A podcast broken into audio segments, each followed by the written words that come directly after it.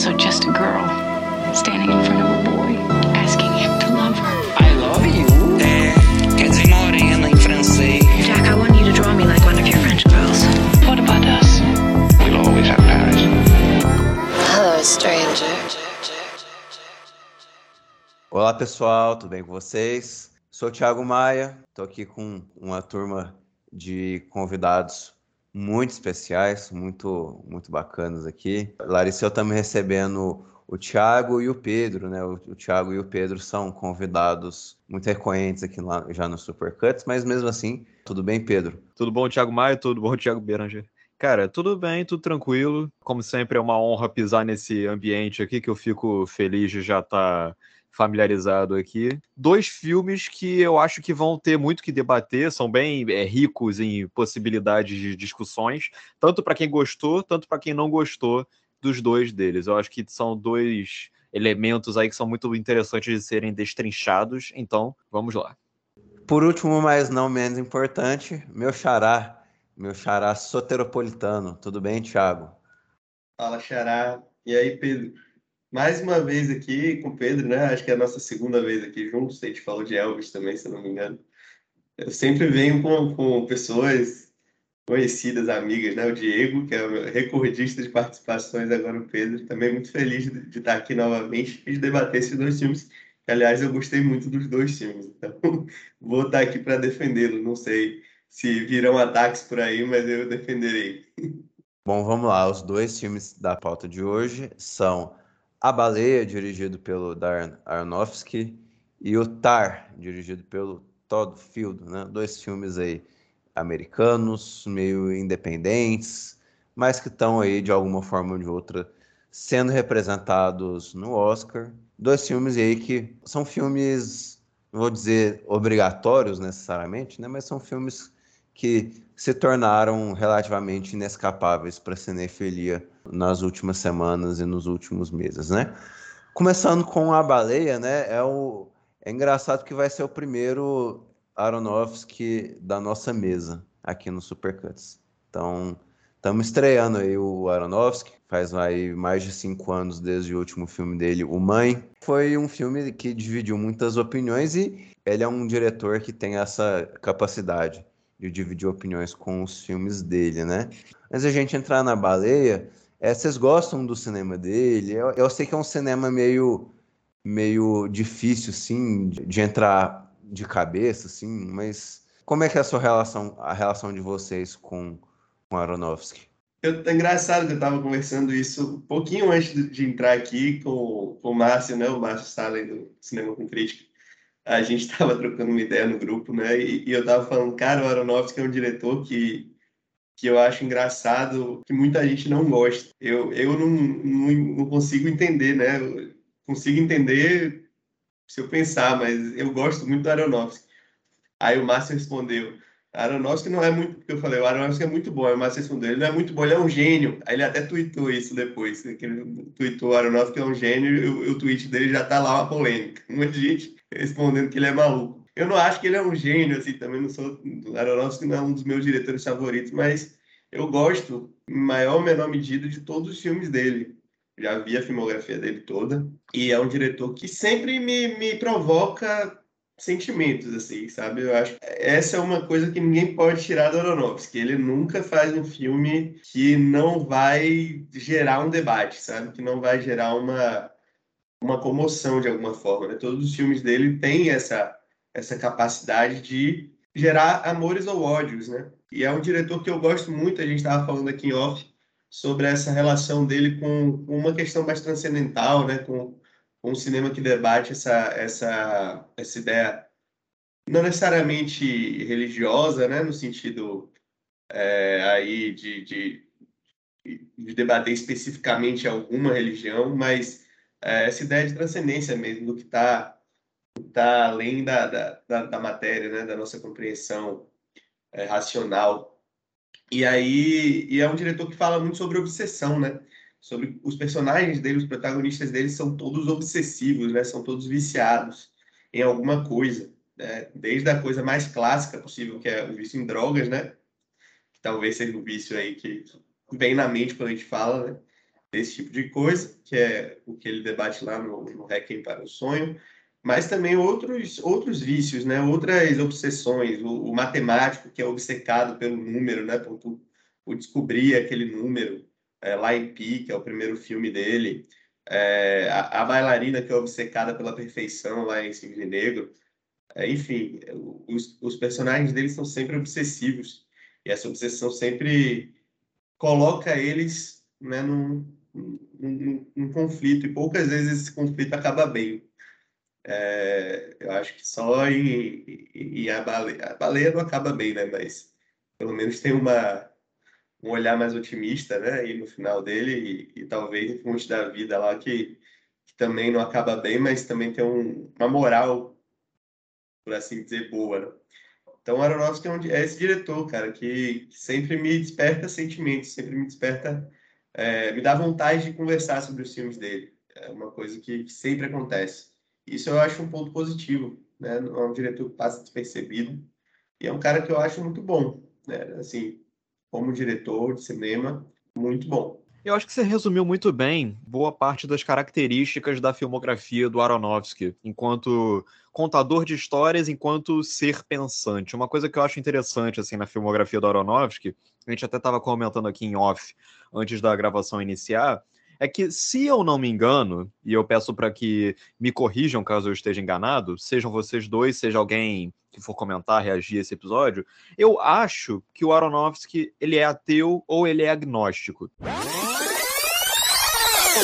Olá, pessoal! Como vocês podem perceber, eu não estou no episódio porque minha voz foi corrompida no carnaval, mas queria deixar uma nota aqui falando que o Pedro está correto. O Aronofsky é sim ateu, ele é um ex-praticante do judaísmo e eu acho que isso é importante para toda a análise aqui, por isso eu gostaria de trazer esse adendo para vocês. Mas ao mesmo tempo, esse fascínio que ele tem pela religiosidade, e por elementos transcendentais de um modo geral, me fascina muito porque ela me leva a crer que o Aronofsky ele é um cara que se entende numa posição de alguém que está buscando respostas. E isso é uma coisa que eu acho curiosa no cinema do Aronofsky, assim, é você sempre ver essa característica dele enquanto ser humano, enquanto indivíduo, com relação à sua percepção de quem ele é, do mundo ao seu redor, ele é um cara que parece que não tem qualquer certeza de absolutamente nada. É, e você percebe isso ao longo de praticamente toda a filmografia do Aronofsky. Essa busca dele por respostas está sempre ali. Então, assim, para um cara que se diz não seguir nenhuma religiosidade, eu acho que esse interesse que ele tem pela religiosidade, ou por é, elementos teológicos e tal, é uma coisa que me interessa muito por é, realçar o ser humano que ele é e as várias dúvidas que compõem esse indivíduo. Como admirador do cinema do Aronofsky, eu não tenho muito como fugir do fato de que o Aronofsky é, a filmografia do Aronofsky ela se construiu mais ou menos ao mesmo tempo em que eu fui crescendo. O primeiro filme dele, o Pi, o primeiro longa dele, que é o Pi, é do final dos anos 90, e eu já devo ter falado isso em alguma ocasião, mas eu nasci no final dos anos 90, então aquela idade mais ou menos é a pré-adolescência, assim, eu cheguei mais ou menos para o final dos anos 2000, início dos anos 2010, que foi a época em que o Aronofsky começou a ser indicado a mais prêmios, quando ele chegou para melhor filme, melhor diretor com Cisne Negro. Então, de uma certa maneira, nessa mesma época, foi a época em que o meu interesse por cinema que mais tarde viria a me transformar num cinéfilo, meio que bateu, temporalmente falando, com o momento em que o Aronofsky começou a se tornar mais conhecido, cair mais na boca do povo. E por conta disso, há filmes do Aronofsky que são muito importantes para mim de um ponto de vista de apego emocional, afetivo, porque eles são filmes que, de certa maneira, ajudaram a construir ou tiveram uma importância lá atrás no início da minha cinefilia. E eu, de um modo geral, eu tenho memórias positivas sobre todos os filmes do Aronofsky, inclusive o Noé, que é um filme que a maioria das pessoas detesta ou simplesmente não lembra que aconteceu.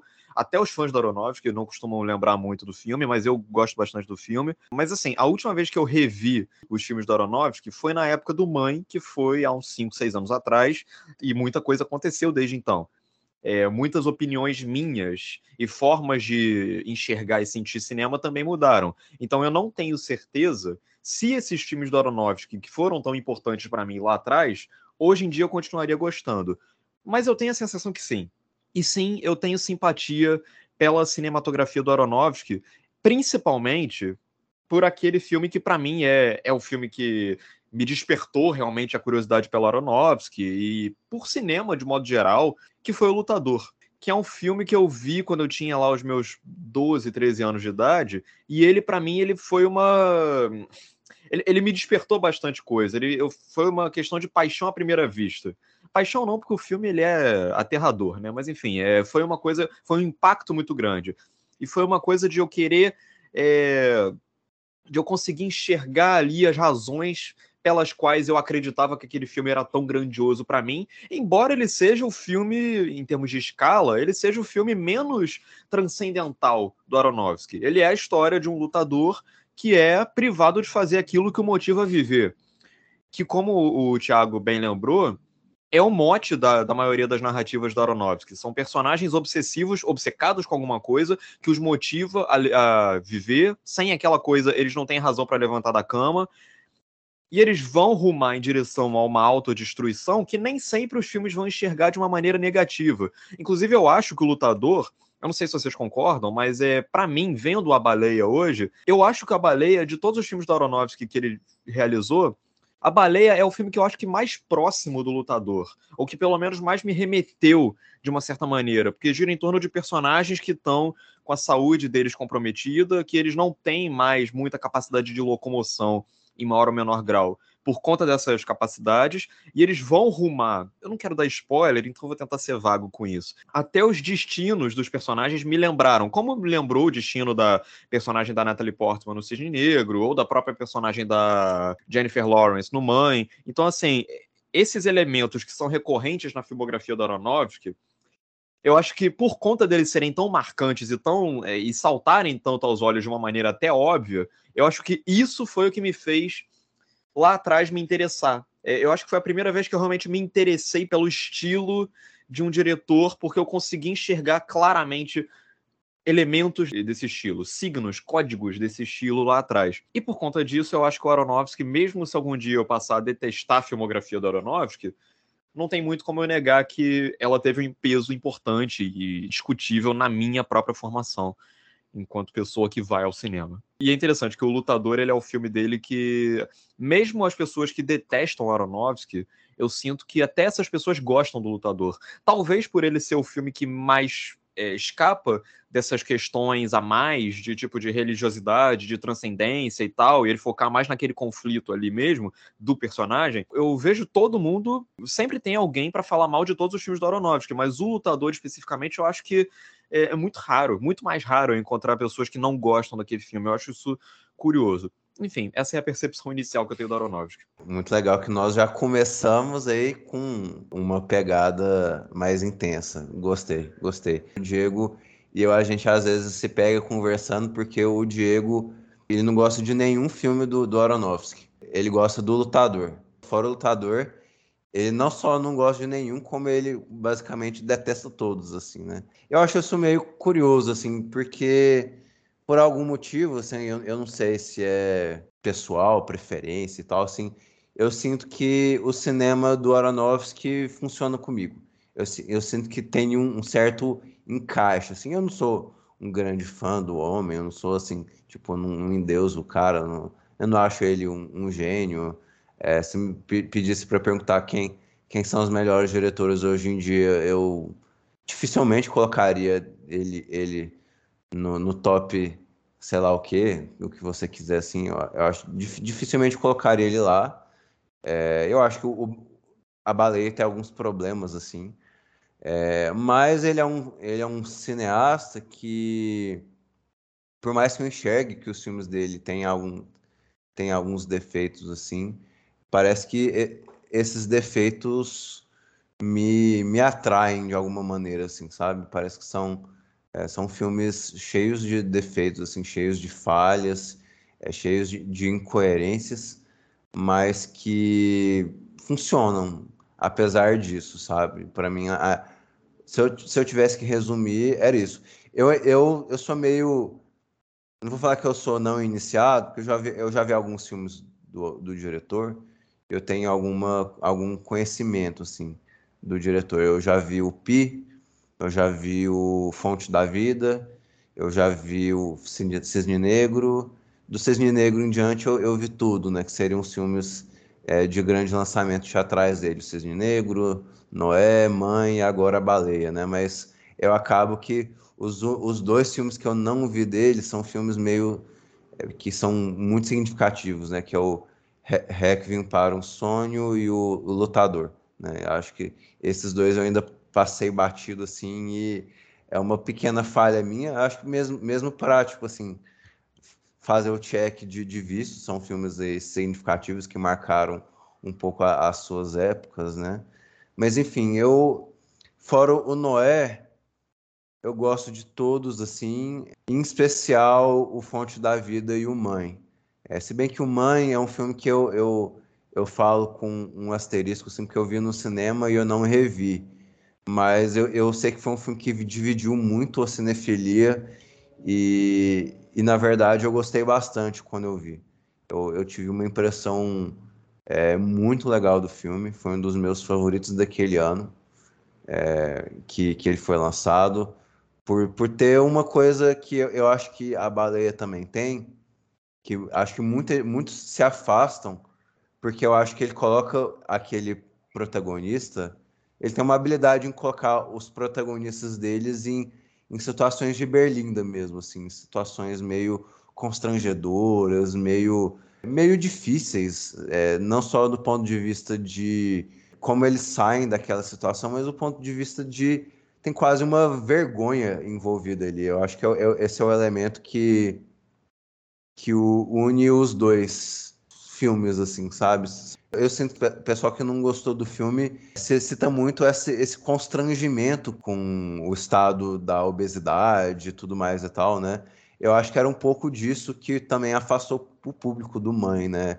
Esse constante constrangimento, assim, de, de, de, de colocar a personagem em situações constrangedoras mesmo, sem querer me repetir aqui demais, mas situações de, de não, não tem muito o que a, a, pessoa fazer, assim, parece que ela vai. A Jennifer Lawrence perde de, de, em todo caso, né? O que eu gosto do, do, do cinema do, do Aronofsky, de maneira geral, é peculiar ele ter feito o primeiro filme dele, o Pi, porque o, o Pi é um filme um pouco mais cerebral, é um pouco, um, um pouco mais calculista, que até vai, vai de encontro à temática lá do, do, do matemático, problemático, o gênio da matemática problemático, tá? Então ele é um filme pouco mais calculista, um pouco menos melodramático. Ele tem quase nada, né, de, de melodramático, né? Mas todos os filmes dele em, em, diante, assim, eles parecem ser filmes bem intensos, assim, filmes que tem uma, uma coisa apelativa. Eu penso no, no Cisne Negro, né? Que tem esses momentos meio épicos, assim, de, de, de, de, de grandes emoções e etc e tal. Então, eu gosto dessa qualidade do cinema dele. Eu gosto de que são filmes que é difícil você passar é, batido neles. Eles meio que pedem a sua atenção e que, enfim, eu acho que isso também afasta muita gente nele, como se fosse tipo, ah, olhem para mim, olhem, olhem para mim, diretor, sei lá o que, né? Mas por algum motivo isso funciona comigo. eu acho que eu me alonguei demais. Eu vou ler a, a sinopse aqui para a gente entrar em detalhes, né?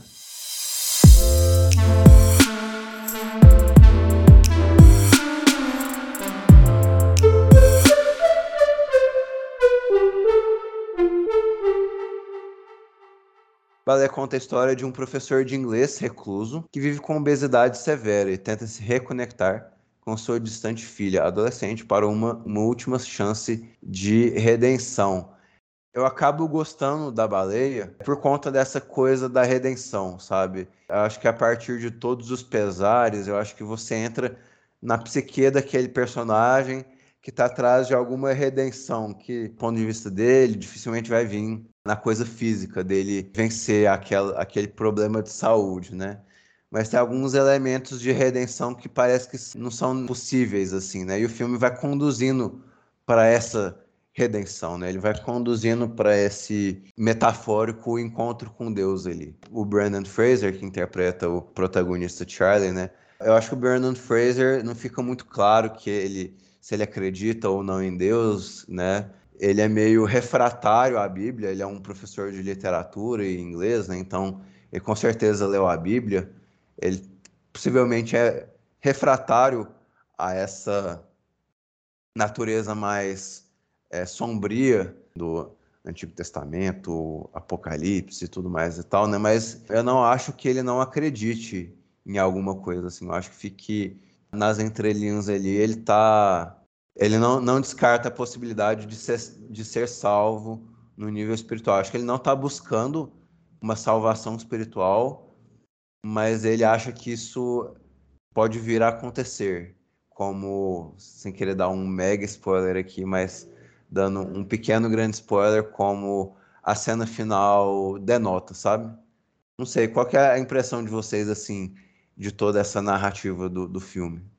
A gente estava conversando em off também, aqui um pouquinho antes do, de o episódio começar, e eu estava falando que eu sou católico, né? Eu, eu sou católico e praticante mesmo, assim, de pra igreja todo domingo, sabe? Estudar a Bíblia e, e de ter também minhas questões, obviamente. O catolicismo no século XXI é, se tornou uma coisa um pouco diferente do que foi ao longo da história, assim, pelo menos em alguns ciclos, né? Eu acho que em outros não, mas em alguns ciclos sim. Eu acho que se tornou uma religião um pouco mais crítica, com um olhar um pouco mais humano, né? Do que já foi um dia. E eu acho que isso se deve muito agora recentemente ao Papa, né? Francisco tem essa essa pegada, por mais que que ainda diga e, e, ainda represente alguns conceitos assim que, que são né, problemáticos à luz né, da, das discussões que a gente tem sobre representatividade, minorias, etc. Né? A Igreja Católica ainda representa um pouco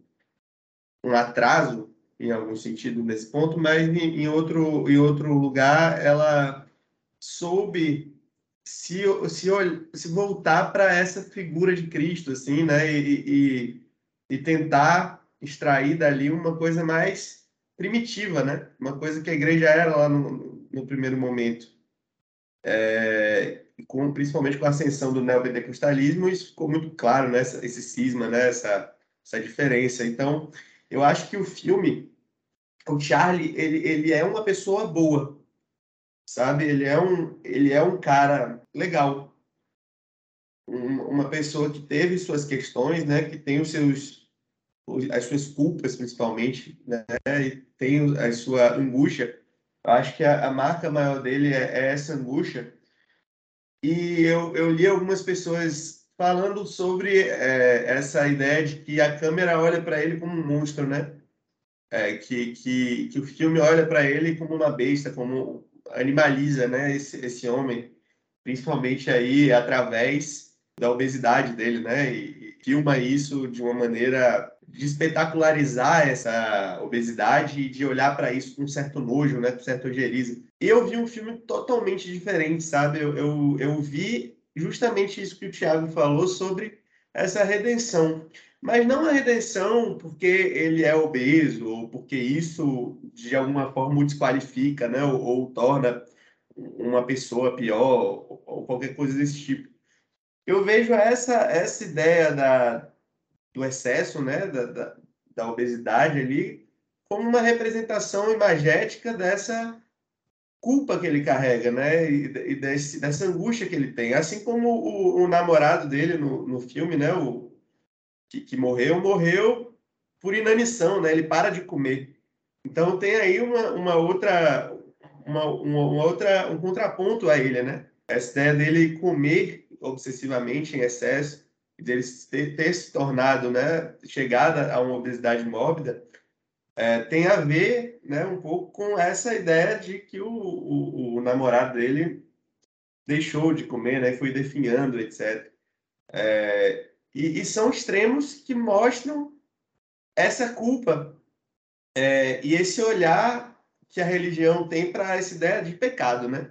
Que é uma ideia fundada aí pelo, pelo catolicismo, né? Talvez da, da maneira que a gente conhece até hoje, e é reforçada aí pelo, pela, pela igreja protestante é, de uma maneira que hoje leva as pessoas, né? Sempre levou e, e hoje também ainda leva as pessoas a um estado mesmo de culpa muito grande, né? Essa ideia do pecado, o fato deles terem se relacionado um com o outro, deles serem, dele, dele ter largado a, a família para estar ali com o, o amor da vida dele, que, é, que era o, o namorado, né? Eu não me lembro o nome do personagem agora. É, e, e por outro lado, esse namorado ter vindo de uma família muito religiosa, né? E, e ser homossexual gera neles uma culpa por, essa imposição é, religiosa, né? É, por essa imposição social e religiosa que, que, que acaba tomando o Ocidente, né? Todo, né? Pela, pela nossa tradição judaico-católica, judaico-cristã. E aí o filme ele, ele tem esse olhar de uma luta interna ali, né? O filme é essa luta interna dele entre essa noção, esse peso que ele carrega do, da culpa, das culpas que ele tem, né? Pela, pela maneira como a filha, como, como ele se relacionou com a filha dele, né? É, pela maneira, pela morte do, do próprio namorado, com esse essa também tentativa dele de redenção, mas não essa redenção de se arrepender do que ele fez e, e, e se redimir dos seus pecados, né? É, nessa perspectiva mais clássica de, de, de, redenção católica, né? De perdão ali, da, da unção dos enfermos, do, do arrepender-se para poder ser salvo, mas por uma ideia de tentar ser positivo, tentar no fim da vida ali, é, ele sabe que ele está no fim da vida dele, né? Ele, ele tem essa consciência, ele, ele aceita que ele não tem mais como é, se recuperar fisicamente. Ele chegou num ponto que não tem mais volta né? na doença dele, né? No, na maneira com, com a qual ele prejudicou a saúde dele. E ele resolve que ele vai ficar em paz internamente, né? Se o corpo não tem mais jeito, porque ele já chegou num ponto que fisicamente ele não tem como sobreviver, ele vai cuidar da alma, né? Ele vai cuidar dessa, dessa dimensão mais metafísica ali de quem ele é. E isso envolve um monte de coisa, né? Isso envolve ele fazer as pazes ali com, com, a, com a filha, mas não por uma questão de, ah, quero ser perdoado por ela. Não, eu quero ajudar ela, né? Eu quero ajudar, eu quero trabalhar para ganhar dinheiro, para deixar uma grana para que ela possa sobreviver, para que ela possa ter essa, essa segurança eu vou resolver minhas questões com, com minha antiga esposa, né? Porque eu quero que ela fique bem, eu quero que ela siga em frente. Ele vê o bom nas pessoas, né? Mesmo com todas as ofensas que ele recebe, né? E é isso que eu acho interessante, porque essa coisa de a câmera condená-lo e a câmera é um pouco que talvez faça isso representando essas pessoas que estão no entorno dele, apresentando essa visão, e ele responde isso com gentileza, né? Ele responde isso com um olhar é, empático, com um olhar sereno. Ele, ele responde isso com uma alma leve, assim, com uma alma que está tentando é, chegar no, nesse lugar de, de paz. Né? Então, esse embate entre essa obsessão que ele tem ainda né, por se fazer mal através da, da, da comida, né, da, da, da, sua própria saúde, com essa vontade que ele tem também de estar em paz, sabe? De, de estar com, a, com o coração, com a alma tranquila nesse momento da vida. Isso me toca profundamente, sabe? Me toca porque a gente não tem como fugir da nossa condição humana. Sabe, eu, eu escrevi um texto sobre o filme que eu falo que eu tenho uma doença, né? E, e que às vezes eu me vejo me vejo alimentando essa doença, sabe? Me vejo é, me fazendo mal a mim mesmo deliberadamente, sabendo que aquilo vai me fazer mal, mas porque a gente passa por isso, isso faz parte da condição humana, essa obsessão, essa raiva de si mesmo, né? Que às vezes toma conta da gente, mas ao mesmo tempo eu vejo esse personagem como um cara que, que quer se libertar disso, né? Que quer chegar nesse, nesse lugar da transcendência, né? Do, da redenção, mas não de uma maneira hipócrita, né? Não de uma maneira assim, ah, pronto, agora eu vou pedir perdão por todos os meus pecados e está tudo resolvido. Não. Eu vou de fato é, resolver aquilo dentro de mim que, que, me, que me carrega, né? De, de tanta angústia, de tanta mágoa, e vou me libertar, né? E vou conseguir morrer em paz. Isso me toca, né? Esse embate entre a vida e a morte que há nesse personagem me toca bastante. É um filme repleto de elementos que podem fazer as pessoas chegarem a conclusões muito radicalmente opostas umas das outras, como a gente vem observado na recepção ao filme, né? A pergunta mais é, visceral, assim, pelo menos que eu faço para mim mesmo, é: o filme me emocionou? Sim, eu fiquei emocionado com o filme. eu terminei de ver o filme bastante tocado com tudo que eu tinha visto e pessoalmente as minhas sensações que eu tive diante daquele personagem não foram sensações de nojo, repúdio ou mesmo muito menos irreverência. Eu confesso que eu fui assistir ao filme preocupado com o que eu encontraria ali por conta de alguns, algumas suspeitas de coisas que poderiam acontecer. Que é o fato de que, bom, a começar pelo fato de que o filme gira em torno de uma pessoa que é obesa e o nome do filme é A Baleia. Há toda aquela discussão sobre o, a maquiagem empregada para transformar o cara numa pessoa com sobrepeso, no caso com obesidade. Há uma série de polêmicas abertas com relação a isso, ainda mais com relação ao fato de que, por muito tempo, a sociedade, de um modo geral, tende a encarar pessoas obesas de uma maneira jocosa, desrespeitosa e tal. Então, quando eu fui assistir ao filme, eu confesso que eu fui temerário com relação a essas questões, ao mesmo tempo que eu fui sabendo que eu não teria muita resposta para nada disso. Eu apenas é, poderia dizer o que, que eu, o que, que eu senti diante da tela ali, mas assim, essas questões específicas não são questões que eu tenho propriedade ou conhecimento para poder discutir, ou muito menos para poder bater o martelo sobre nada. Então, assim, eu confesso a, a minha ignorância com relação ao tema antes de poder bater qualquer martelo que seja. Isso posto, eu entendo as críticas que o filme vem recebido, é, porque, embora eu não ache que eu tenha sentido que o personagem é um personagem nojento ou exótico ou de qualquer forma assim, eu acho que o filme ele faz um trabalho muito bom e muito claro de demonstrar, de criar toda uma situação que demonstra que aquele personagem está numa condição que merece ou piedade ou no mínimo empatia. Eu acho que o filme consegue compor um retrato empático com relação àquele personagem. E eu acho que a maneira como o filme lida com a questão da obesidade, por um lado, eu acho que é muito digno o fato de que o filme, em momento algum, ele trata aquilo de maneira jocosa ou humorística e tal. Tem toda uma questão, uma, uma controvérsia na internet levantada com relação ao fato do personagem, do ator, no caso Brandon Fraser, ter sido maquiado para ser uma pessoa obesa, que é uma coisa que remete aos fat suits, que é uma coisa que já é condenada, nos últimos tempos vem sendo repensada e tal. É, mas eu acho que o filme consegue compor uma, um retrato sobre a situação daquele personagem que me levou a sentir, a estar do lado dele, a torcer por ele e não um e, e, não uma sensação contrária de ojeriza, de rejeição, de afastamento daquele personagem. Mesmo porque, e aí é uma das coisas que eu mais gosto nesse filme, eu acho que o Aronofsky ele consegue se aproveitar muito bem da herança que o material tem do teatro, da linguagem teatral. Eu vi muitas pessoas criticarem o filme justamente por conta disso. Eu acho que é uma das coisas que mais me interessam no filme. É o fato do filme inteiro ele basicamente herdar muitas coisas, porque o, o filme ele é baseado numa peça teatral. Inclusive, o, o, autor da peça, se eu não me engano, ele é acreditado como co-roteirista do filme, ou roteirista do filme, alguma coisa assim.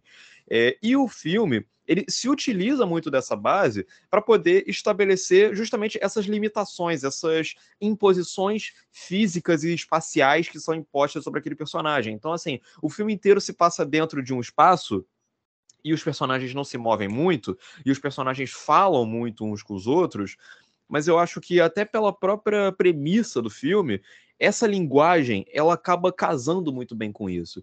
E ao mesmo tempo, eu não acho que a maneira como o Aronofsky transporta certos elementos da linguagem teatral para decupagem dele nesse filme, eu não acho que ele faça isso de uma maneira preguiçosa, tipo teatro filmado, como é o caso daquele filme com o Chadwick Boseman e a Viola Davis, o Marraine's Black Bottom, que é um filme baseado em teatro e o filme inteiro ele tem uma linguagem excessivamente teatral e isso claramente naquele caso era resultado de uma falta de imaginação. Aqui nesse filme eu acho que não aqui nesse filme eu acho que o Aronofsky consegue conciliar essas heranças da linguagem de onde o filme veio, de onde aquele material veio, e ao mesmo tempo utilizar-se de elementos de linguagem cinematográfica específicos para mergulhar a gente ainda mais no drama daquele personagem. Um desses elementos assim que eu acho, eu acho que em, em termos é, técnicos, assim, de modo geral, eu gosto bastante do filme pela maneira como ele justamente realça essa claustrofobia do personagem, essa impossibilidade, essa imobilidade do personagem, seja pela, pela direção de arte, que assim é basicamente um universo que está se afundando junto com aquele personagem, se degradando junto com ele, até o próprio fato da razão de aspecto, da proporção da tela ser mais fechada e tal, não acho que isso daí, que essas questões sejam cacoetes para que o filme pareça mais sofisticado do que ele realmente é. Não, eu acho que eles todos, esse, todos esses elementos, todas essas decisões estilísticas no filme, elas desempenham papéis importantes de fazer a gente mergulhar numa atmosfera que faz a gente entender mais ou menos a realidade daquele personagem, a realidade triste daquele personagem, a imobilidade daquele personagem. Dito isso, ao mesmo tempo que eu acho que o filme conseguiu me transportar pro lado daquele personagem, me fazer torcer por aquele personagem e me emocionar,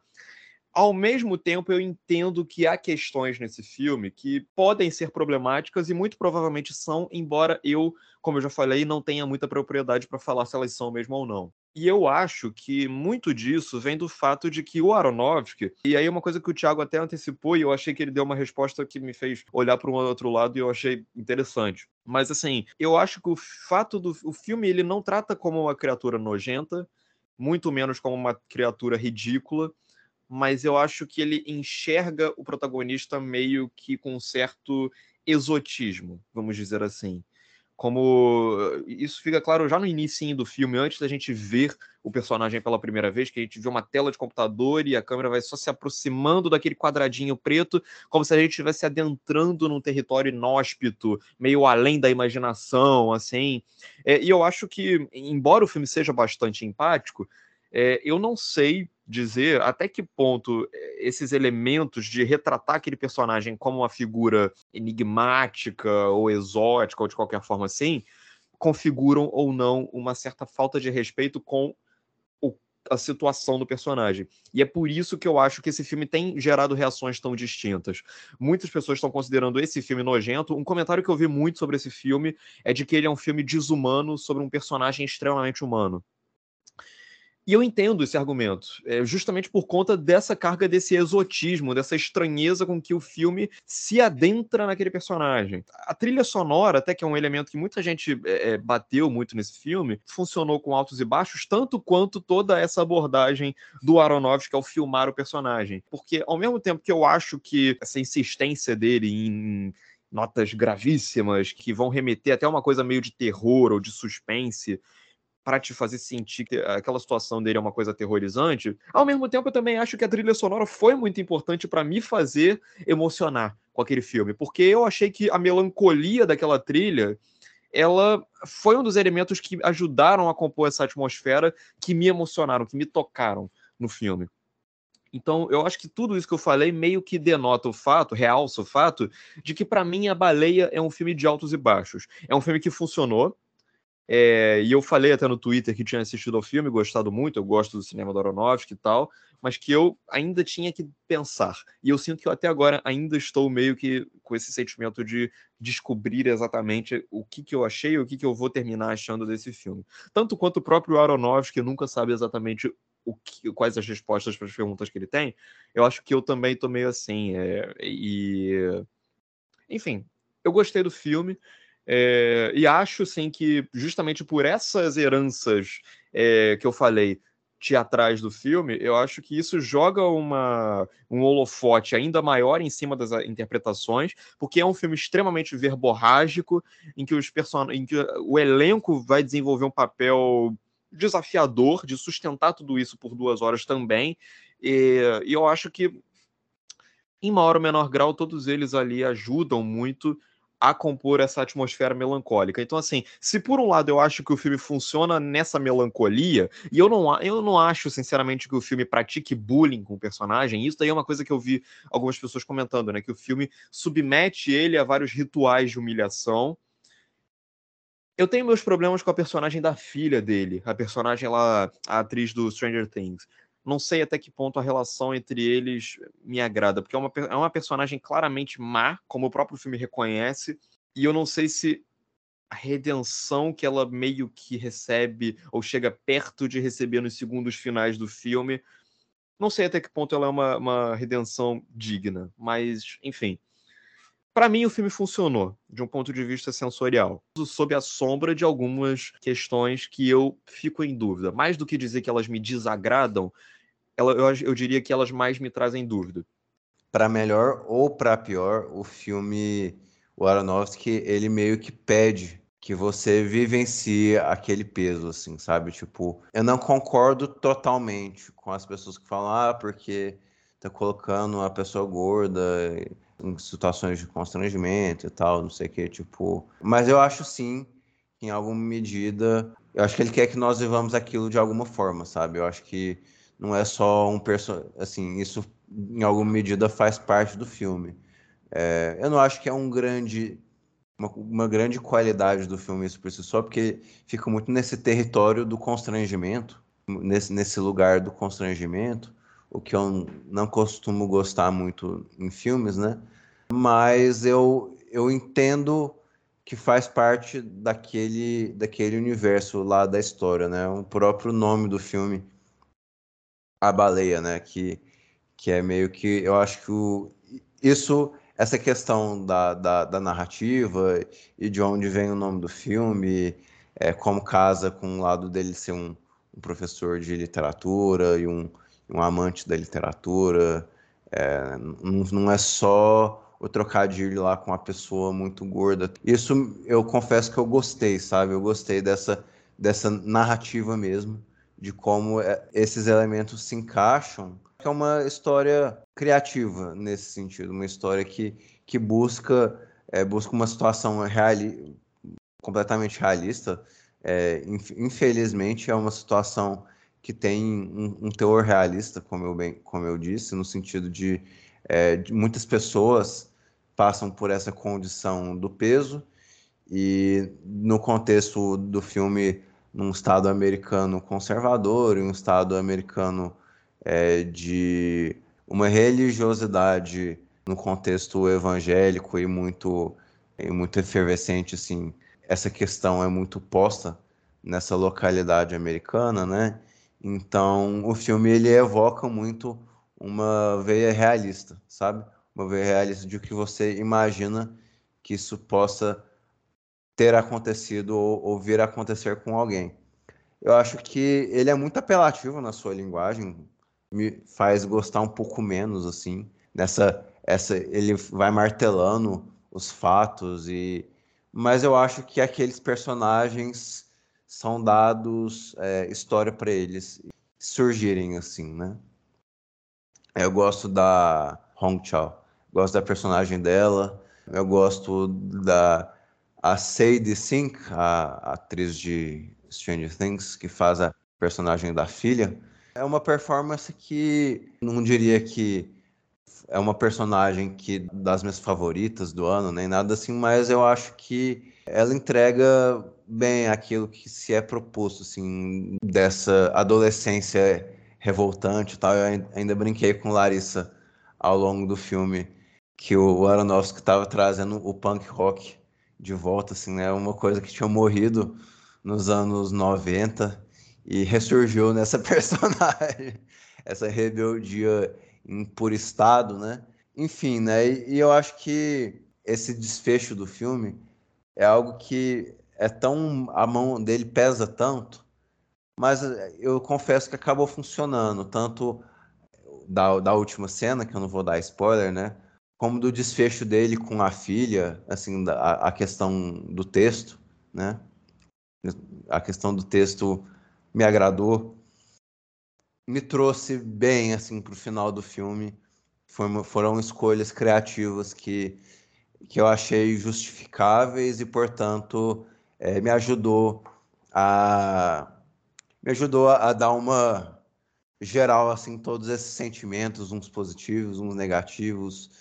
Tava, você sai do filme meio contraditório, né, gostando de algumas coisas, desgostando de outras coisas, mas Aí no final, sob, sob se até um pequeno milagre, aquilo acabou encaixando, assim. É, é, eu, eu, gosto quando os filmes eles arriscam, é, você pensa, cara, isso nunca vai se encaixar, né? É muita, é muita coisa no ar, muita coisa, é, muito tiro para para todo canto, mas aquilo, por algum milagre cinematográfico, aquilo se encaixa.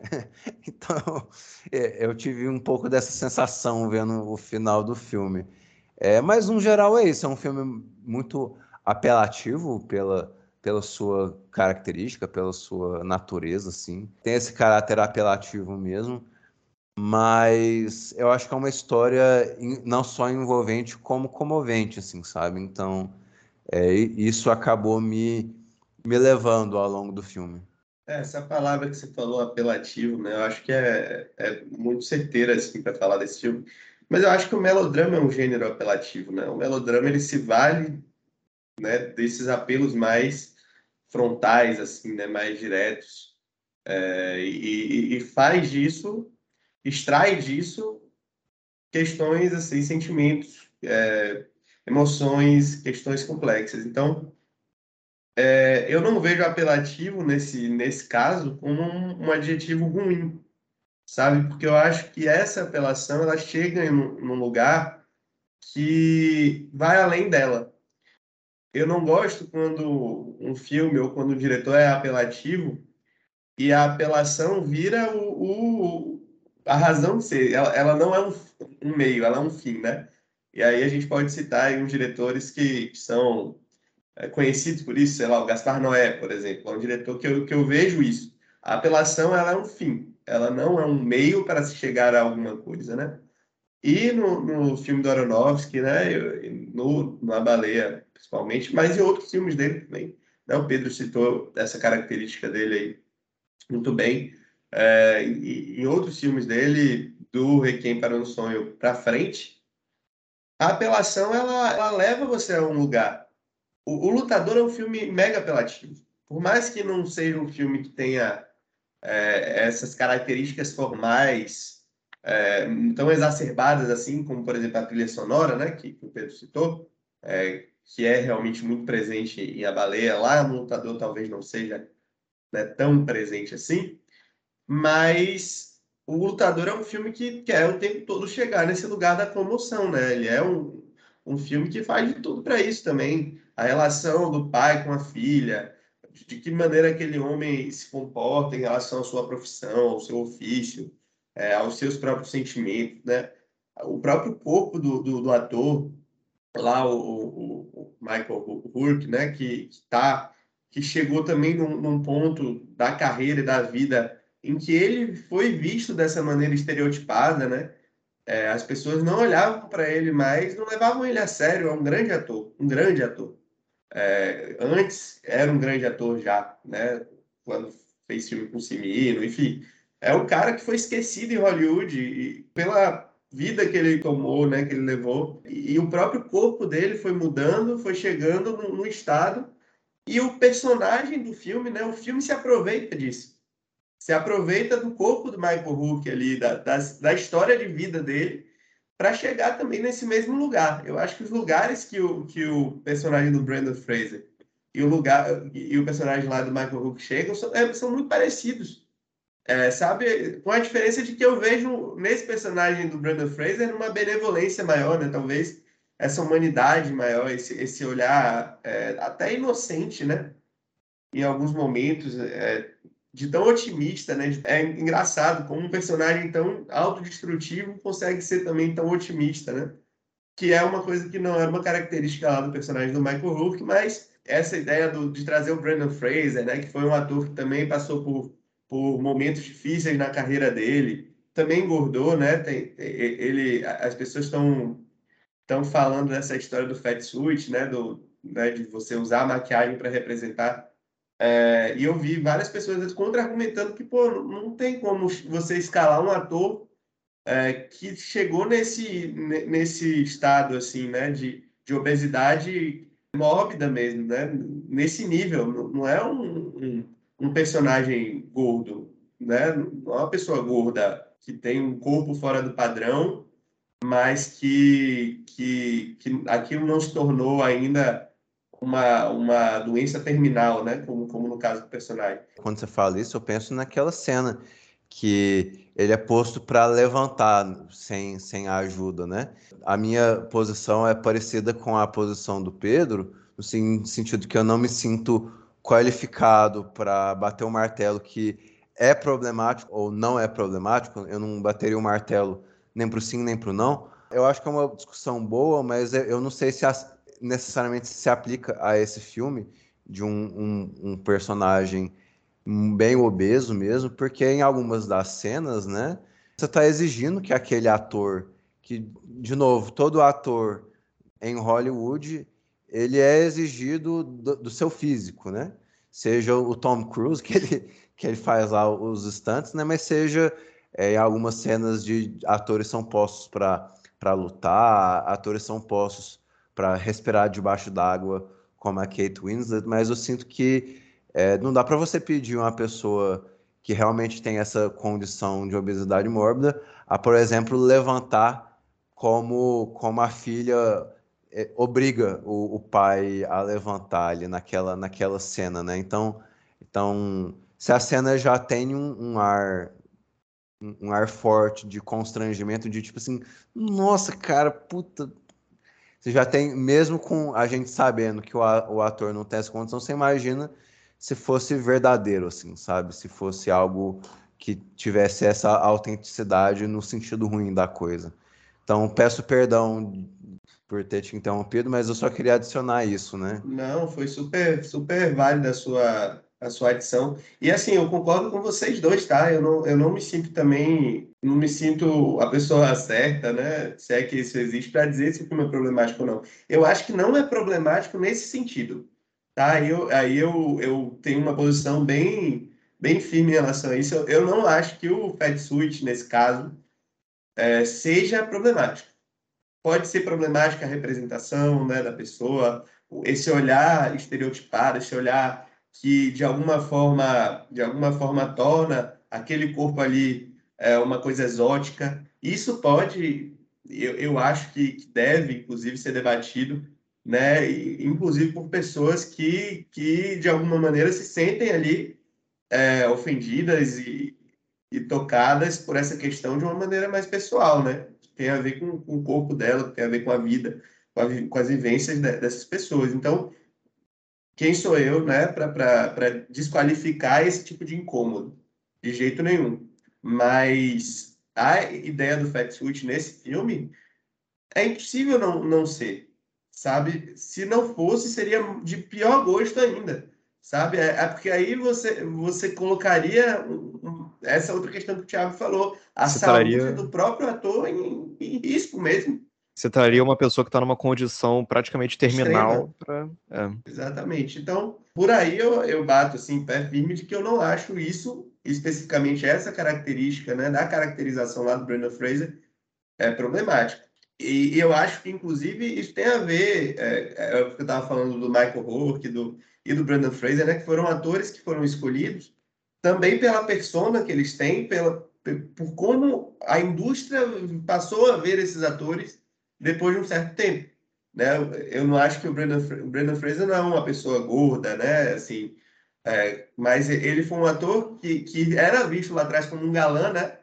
É, fazia esses papéis de galã e de repente por uma questão ali psicológica também, né, por, por, por um abuso que ele sofreu, é, até, até né, trabalhando, ele, ele entrou em um processo depressivo, ele engordou, ele perdeu é, esse padrãozinho, né, ele saiu desse padrão do galã hollywoodiano e ele passou a não ser escalado, né, ou a ser escalado em papéis que, que já não eram os mesmos que construíram a carreira dele até então.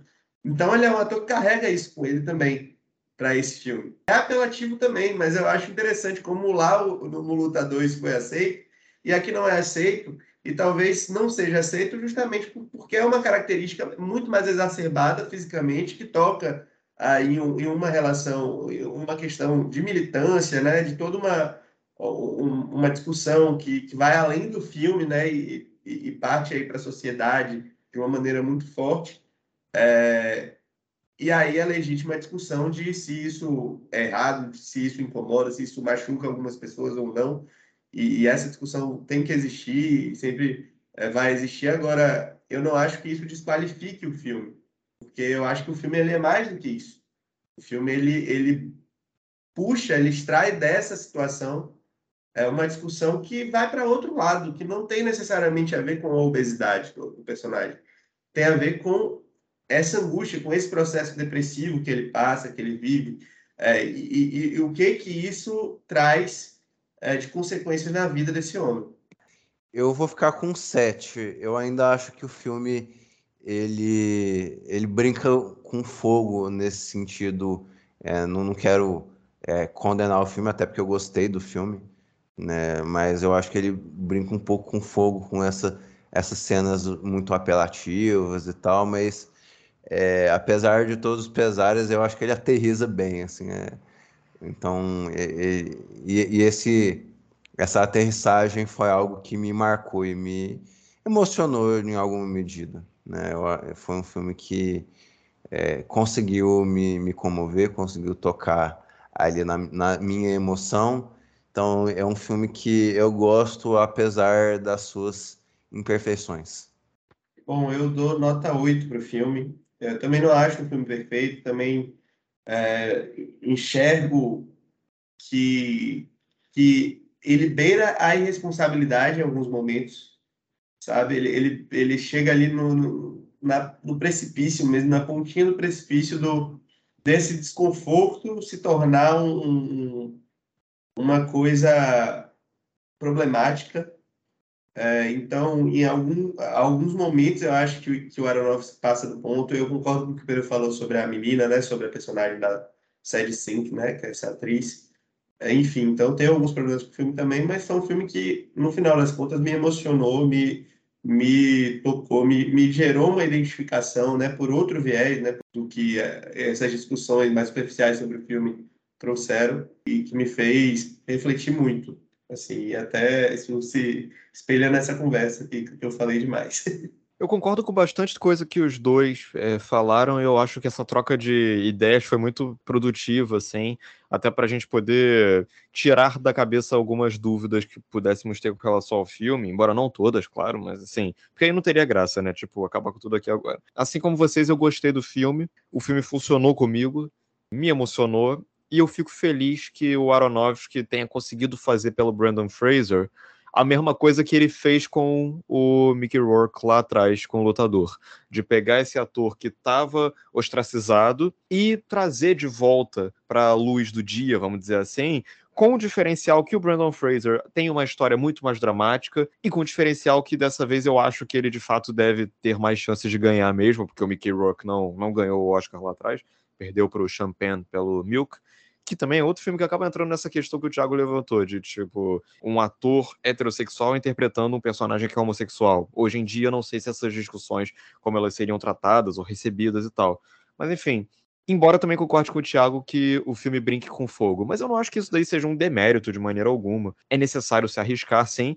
Não sei se os resultados são sempre muito consistentes ou muito eficientes, porque, como eu já falei várias vezes, não acho que eu tenha propriedade para isso, mas eu acho que comigo, como o Thiago falou, ele falou, né, aterrizou bem. Para mim, no meu aeroporto pessoal, esse filme aterrizou bem, sim. Então eu dou uma nota 7 pro filme. Fala do nosso segundo filme da pauta, vamos falar de Tar. Senta que lá vem a história.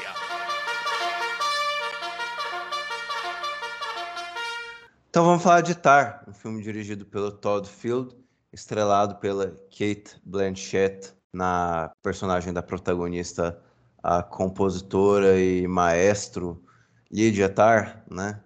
É um filme também que tem estado aí na, nas premiações, de, principalmente com a Kate Blanchett, mas o Tar tá ali né, algumas premiações muito importantes também, né, melhor filme, melhor direção e por aí vai. Acho que a gente já pode falar direto do filme porque eu mesmo eu não tenho nada a, a comentar a respeito do diretor previamente. Esse é o primeiro filme dele que eu vejo, então eu, eu chego meio sem bagagem nenhuma. Eu não sei vocês.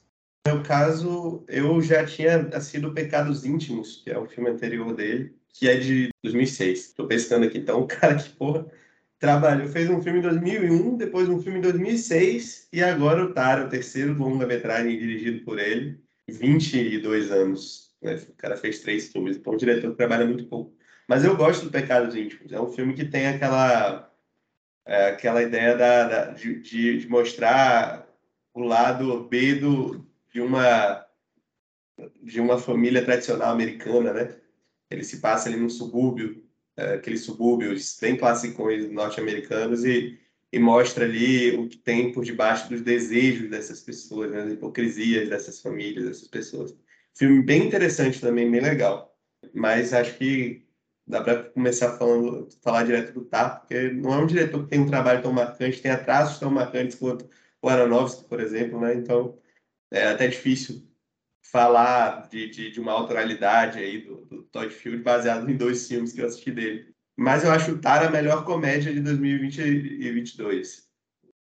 Com certeza, para mim. Para mim é um filme de comédia. Eu, eu, eu olho esse filme como um filme de comédia, assim, porque eu acho que em vários momentos ele próprio dá essa piscadinha pra gente, assim. É, ele é um filme de comédia muito melhor do que o Triângulo da Tristeza, né? E fala talvez sobre questões até parecidas, né? Em, em vários pontos, principalmente, a, a, talvez não tão semelhantes a Triângulo da Tristeza, mas parecidas com The Square, né? Que é outro filme lá do, do mesmo diretor. E, e, o, o Tar mostra justamente essa essa questão de como essas figuras, né, como a, a, arte, essa arte tida como, como elevada, ela, ela tem suas hipocrisias, né, como esses ambientes, esses lugares, eh, essas pessoas, esse, esse status, ele, ele tem uma... Ele é construído sobre um castelo de areia, muitas vezes, né? E eu percebo que o filme é uma comédia porque ele começa com acho que cinco minutos pelo menos de, de um personagem faz, falando a biografia da, da, da Tarr, né? É, um talk show, uma espécie de talk show, e, e, esse personagem apresenta a Lídia Tarr. E são cinco minutos de uma biografia, assim, sabe? De todo, todos os feitos dessa mulher, né? Todo, toda, toda a história dessa pessoa.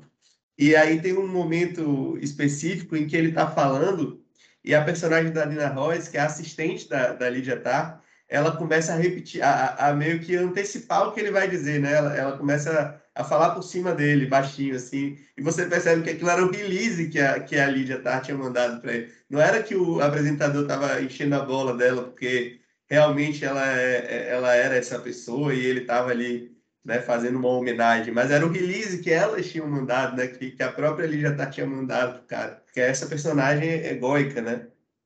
É, e, e em vários momentos eu acho que o filme dá essas piscadelas, ele termina com, com a maior delas, né? Talvez.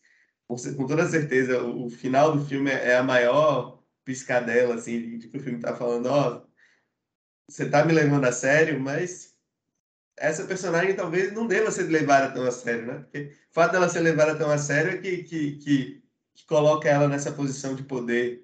É... E eu não acho nem que ela seja uma personagem tão patética, assim, é, como os personagens lá do, do, do, Triângulo da Tristeza ou do próprio The Square, né, que eu citei, do Oswald. Mas ela é uma personagem que, é, ela, ao mesmo tempo que ela tem seu lado patético, ela expõe o que há de patético nessa alta cultura, né, em, várias discussões. E aí tem a discussão, esse início, que é, que é muito engraçado, tem aquela cena da aula dela em Juilliard, que eu acho muito boa, aquela, aquela cena inteira, assim. Eu acho que ele constrói o seu caminho até o final com essa ironia. Por isso que eu, eu olho para esse filme muito mais com esse, com esse viés cômico do que eu levo a sério aquela personagem. Né? Curioso essa visão, porque eu não tinha é, pensado assim. Falando sobre o Todd Field, eu confesso a minha falta com a filmografia dele, porque eu, assim como o Thiago, também não assisti ao Pecados Íntimos nem ao, quatro, ao Entre Quatro Paredes embora depois de assistir Altar eu deva, sem dúvida alguma, corrigir essa, esse pequena, essa falta aí, porque eu tive certeza de que é uma falta que merece ser resolvida, corrigida muito em breve. Porque se o A Baleia era um filme, como a gente discutiu aqui, repleto de algumas dúvidas, o Tar eu não tenho nenhuma dúvida de que é um filmaço. De todos os filmes que estão concorrendo a melhor filme, é, sem dúvida alguma é o meu, meu favorito, sim. É, para mim, pelo menos. Mas é, eu achei interessante essa visão que o, o Thiago apresentou de que o filme é uma comédia meio não declarada. Não, é, você disse que ele é uma comédia declarada, né? É, eu não tinha enxergado o filme assim, e eu assisti ao filme duas vezes, né? Mas eu achei que, de um modo geral, é, a coisa que mais me fascina no, no filme é que, usando-se dessa empatia e dessa ambiguidade moral da personagem, que nem é exatamente uma ambiguidade, porque ela, recorrentemente ao longo do filme, ela toma uma, uma série de decisões que são escrotas e o próprio trato dela com outras pessoas é um trato absolutamente antiético de ponto de vista profissional. Ao mesmo eu acho que, no fim das contas, a coisa que me intriga nesse filme é que ele é um filme sobre a cultura do cancelamento, entre muitas outras coisas, que ele faz um exercício além do óbvio, que é o de obrigar o espectador a se colocar do lado de uma personagem que ele aprendeu a rejeitar. Ou não necessariamente aprendeu a rejeitar, mas ele viu tanta coisa errada vindo daquela personagem, tanta coisa reprovável vindo daquela personagem, que chegar lá no final do filme e você vê ela passando por uma injustiça clara, ele te remete ao fato de que essa discussão sobre cultura do cancelamento é muito mais complexa do que o Twitter faz parecer na maior parte das vezes. E a própria maneira com que o filme linka isso com a história da música clássica, que assim, é, é essa é uma discussão que surge assim, a coisa que me irrita nessa discussão é que as pessoas sempre levantam essa dúvida. É possível separar o artista da arte, mas as pessoas também nunca vão além do, do enunciado também, né? Então, a coisa que eu acho interessante nesse filme é que ele estabelece que, pelo menos eu acho, que ele chega a uma conclusão que sim, é possível você apreciar a obra de um artista mesmo reconhecendo que ele é um monstro. E o fato dele recorrer a uma personagem que situada no presente, mas ela é uma personagem que recorre à música clássica, porque é aquilo, se a gente for jogar fora a obra de, as obras de arte que foram produzidas por seres humanos desprezíveis, a gente vai ter que se livrar da maior parte da música clássica, praticamente. E o próprio filme reconhece isso. Então, o fato do filme trazer para a contemporaneidade uma personagem cujos gostos e cuja vivência é uma música clássica que é permeada por que é produzida na maior parte das vezes por indivíduos de índoles tão questionáveis, é uma coisa que ajuda a reforçar o tanto que essa discussão ela parece não ter fim. Ela nunca vai ter um certo um fim, de um modo geral. E a gente sempre vai ter que aprender a lidar com o fato de que seres humanos são complexos, como o próprio filme. Essa é a, a, a questão que é primordial nessa questão toda, antes da gente entrar em cultura do cancelamento. A gente tem que entender que seres humanos têm contradições. Eles são contraditórios por natureza. E seria muito fácil para o filme compor a Lydia Tarr como uma personagem íntegra, como uma personagem simpática, para que no final do filme ele vai apelar para uma grande injustiça contra ela e aí a gente vai ter que, obviamente, se colocar do lado dela.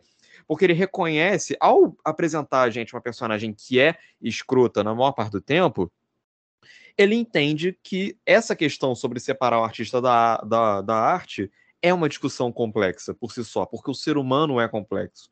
Então não tem como a gente ser reducionista com relação a essas coisas. E fundamental para isso é o fato do filme dedicar a primeira metade dele a esclarecer para a gente de uma maneira tão enfática o tanto que a Lydia Tarr é uma personagem, é uma compositora excepcional, é uma artista brilhante, para a gente acreditar no tanto que aquela arte ela é valiosa, mesmo que a personagem em si não seja, mesmo que o indivíduo entre as suas quatro paredes não seja. E eu acho que o filme consegue fazer isso com muita paciência ao longo das quase três horas de duração, de estabelecer para o espectador por que, que ele deve, sim, achar que aquela personagem é uma personagem excepcional de um ponto de vista de criação artística, e ele consegue fazer isso nos, nos minúsculos detalhes. Inclusive, o filme faz uma coisa que a maior parte das cinebiografias de artistas reais costuma tropeçar, e eu acho que a gente até discutiu isso ao falar sobre o filme do Elvis, é que a maior parte das cinebiografias, elas não conseguem fazer a gente entender por que, que aqueles personagens são tão excepcionais ao ponto de merecerem ser biografados. Em outras palavras, quantas são as cinebiografias de grandes artistas em que a gente tem a oportunidade de entender como é que é a cabeça daquele personagem, de entender como é que é o processo criativo daquele personagem. E o Tar ele consegue fazer isso muito bem, estabelecer de onde vem a fonte, a matéria-prima para a arte que aquela personagem vai criar, vindo de coisas muitas vezes banais, não é de uma, uma iluminação que veio do além, não, é uma coisa de tipo, você ouvir uma sirene, aquele som ficar na tua cabeça, você apertar dois botões, duas teclas de um teclado, depois um tiro e um grito na rua, e daí surgir uma, uma obra em sua mais plena magnitude. É, e o filme consegue convencer isso muito bem, através de diálogos que de novo, eles podem até não mover a trama em si, mas eles são indispensáveis, porque eles ajudam a gente a entender a magnitude daquela personagem. Quando a gente vê a personagem falar sobre música, sobre arte, ou sobre os outros artistas, a gente sente, não só pelas palavras, mas também pela performance da Kate Blanchett, em grande parte, que a personagem ama música, que ela tem uma paixão realmente muito grande por aquele trabalho que ela exerce e do tanto que ela é uma perita pelo amor que ela sente pela música, pelo tanto que ela estudou, pelo tanto que ela buscou conhecer. De novo, isso justifica as atitudes reprováveis dela? Não, mas isso ajuda a gente a entender que sim, como artista, ela não é uma artista de se jogar fora é, é, aquilo. A gente não pode simplesmente jogar fora a obra de um artista porque o artista era uma pessoa desprezível. E o filme consegue fazer a gente acreditar que a Lydia Tarr é uma dessas artistas, cuja obra é tão magnífica que não tem como a gente fechar os olhos por conta dos absurdos dela. Essa é a palavra-chave do Tarr. Essa capacidade que o filme tem em explorar as contradições de nós como indivíduos e nos remeter que até os nossos ícones, até os nossos maiores ícones, até os caras que a gente vai estudar daqui a 100, 150, 200 anos na arte, eram indivíduos, eram seres humanos passíveis de falhas, falhas em maior ou menor grau, sejam falhas toleráveis ou criminosas, como é o caso em grande parte da música clássica e de vários tantos artistas de hoje em dia. Então eu acho que essa é a chave. É, o Tar, para mim, ele entra numa categoria de filmes que ajudam a gente a entender essa questão de separar o artista da arte e o quanto que isso é muito mais complexo do que a gente imagina. Porque a gente já viu filmes sobre linchamento virtual no cinema ultimamente nos últimos anos várias vezes, mas o Tar ele é um filme que consegue mergulhar no cerne da questão de uma maneira tão paciente e ao mesmo tempo tão intensa. São quase três horas de filme que passam muito rápido. É, nas duas vezes em que isso aconteceu, isso aconteceu muito comigo. Ele é um filme muito intenso, ele é um filme muito dinâmico, mesmo nos momentos em que se passam mais de dez minutos dentro de uma sala com personagens conversando, a gente sente ali uma tensão subindo, uma ebulição, quase como se o fogo tivesse baixinho crescendo, assim. É... Então, para mim, ele é um filme que funciona muito por conta dessa maneira tão é, complexa com que ele discute. E eu não acho que complexidade seja necessariamente um atributo de toda obra. Muitas obras, inclusive, se perdem buscando a complexidade, mas o Tari, eu acho que ele faz jus ao tanto de ambição que ele tem de explicar por que a cultura do cancelamento não pode ser irrestrita pelo fato de que os seres humanos são contraditórios e complexos por si só. Entrando em temas complexos, não teria como o filme não almejar, pelo menos, um mínimo de complexidade. E buscar uh, observar as nuances e tal. Então, eu acho que o Tire é um filme que funciona muito bem por conta disso, como experiência, como é, retratação do poder de uma artista, como discussão sobre esses temas. Deixa eu interceder aqui, né, é, rapidinho. Bom, o Tar, para mim, ele foi um filme que eu saindo da sessão de cinema ele me marcou menos por essa tentativa de discussão com relação ao que seria a cultura de cancelamento, né? Mas por eu, eu acho que foi uma, uma um filme muito bem sucedido nesse aspecto, que eu acho que ele, ele consegue nos colocar para é, assim fazer companhia com aqueles personagens. Eu acho que, assim, é, é, essa, essa é a característica do filme que mais me veio à tona, assim, de você passar tempo com aquela, aquele grupo de personagens, em especial a, a musicista Lydia Tarr, né? É, inclusive, tem algo de muito real, realista em tudo, assim, né? Eu acho que eu saio do filme, assim, meio na dúvida. Nossa, será que isso foi uma história real? Porque você meio que imagina aquilo acontecendo. Né? Eu, mas eu, eu sabia que não era uma história real porque por conta da cena quando o filme tá, tá indo pro final, ela vai lá e, e faz um golpe de karatê ela vai lá e, e faz um grande estrago em um determinado ambiente. Naquela cena eu sabia que não era verdadeira a história, não, não tinha como ser verdadeira, né? Mas no, no geral é, é, muito legal, assim, né? Como o filme ele mede algumas questões que me interessaram, assim, né? Tipo, de você colocar essa personagem, ele meio que gênia, vamos colocar nesses termos assim, e você ter a liberdade para, no mau sentido e no, no, e no bom sentido, assim a liberdade para essa pessoa, que é claramente uma pessoa de grandes qualidades na questão técnica da coisa, assim, de ser uma grande musicista, uma grande mente para música, né? Mas não só uma grande mente para música, ela tem uma personalidade muito forte, né? E o filme coloca essa personagem para agir, né? Então, é, não só coloca essa personagem para ter liberdade criativa na condução da sua própria orquestra, é, liberdade para fazer as entrevistas, para fazer, para escrever o livro dela, para tirar e, e, tirar e colocar pessoas dentro da orquestra. Então ela demite ali alguns membros da orquestra em, em favor de outros. Ela deixa de promover certos membros em favor de outros membros, né? Mas ela tem um, ela claramente tem um, um olho barra um ouvido excepcional para musicistas, né? Tanto é que a, a, música, a musicista russa lá que ela escolhe, né, é uma solista que agradou a todo mundo, né? Então, eu acho que ele tem uma tentativa que é até bem sucedida, assim, de colocar... Sabe essa coisa do, dos americanos de, ah, não, porque vamos colocar o gênio em ação. Então, assim, é uma pessoa que é extraordinária para trabalhar, né? Tipo, o que muitos falam, ah, tipo, um, sabe, um, seria, o que seria um Messi, um Cristiano Ronaldo, tipo, no, no nosso caso do cinema, um Stanley Kubrick, um Daniel Day-Lewis, né? Um, sei lá, um, um, grande, um grande musicista, um grande músico, é, no, enfim. Então, é, pra, parece que o filme tem essa proposta, e que é uma proposta que nem sempre me agrada, que é a coisa de você elevar um grande nome, de tipo de você achar que é só porque uma pessoa tem grandes habilidades naquilo, ela tem superpoderes, mas eu acho que é, ele o, o, diretor pega esse tema que é, que é meio americano por natureza, o grande talento, e colocar assim numa, numa perspectiva realista dessa pessoa ter qualidades e defeitos como todo mundo e colocar essa pessoa para agir no mundo real. Né? E quando você coloca essa pessoa para agir no mundo real, parece que algumas coisas vão ser mundanas por natureza, mas por aquela pessoa ser de alguma maneira meio extraordinária, ela é como todo mundo, mas diferente. Então eu tive essa impressão vendo o filme. O tema da cultura do cancelamento, eu acho que ele foi bem trabalhado, mas, mas no geral o que mais me agrada no filme é de você passar tempo com aqueles personagens mesmo.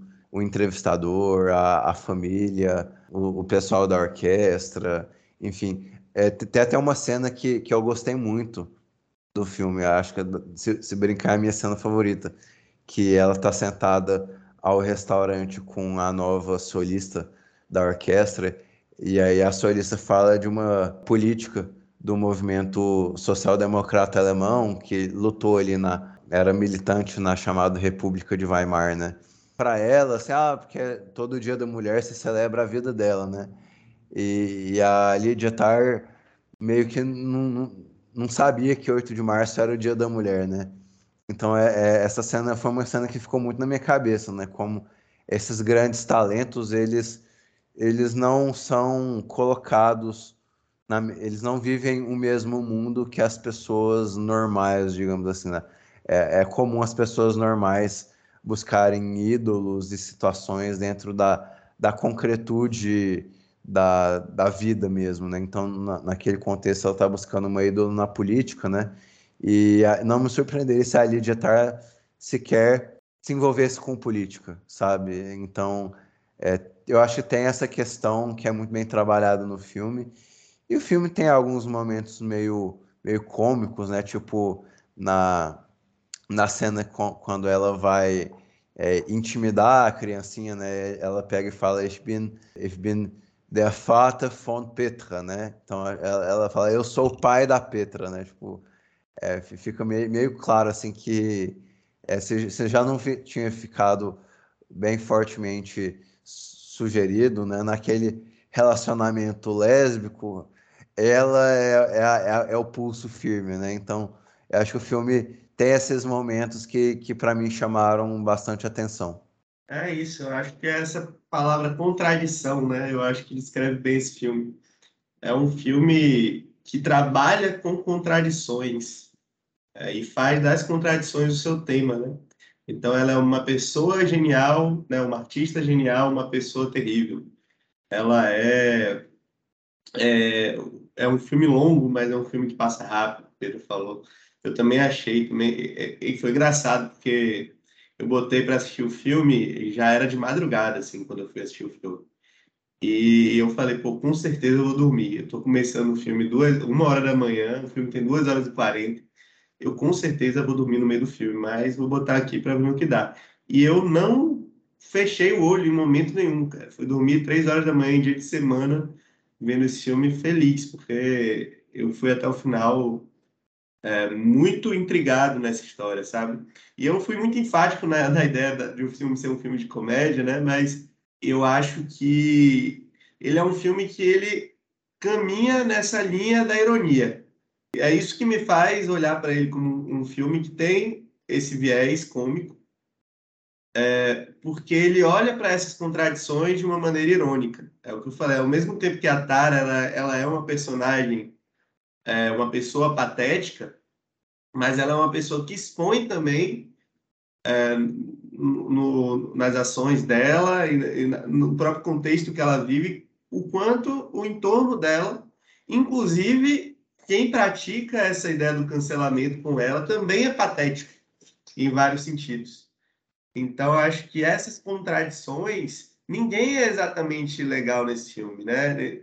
É, nem quem se veste dessa, dessa ideia de virtude, né? E, e, e aponta o dedo para ela, é, e, e, também ela que representa é, muito essa, essa contradição do artista que é um gênio, mas que é uma pessoa, né, uma pessoa ruim.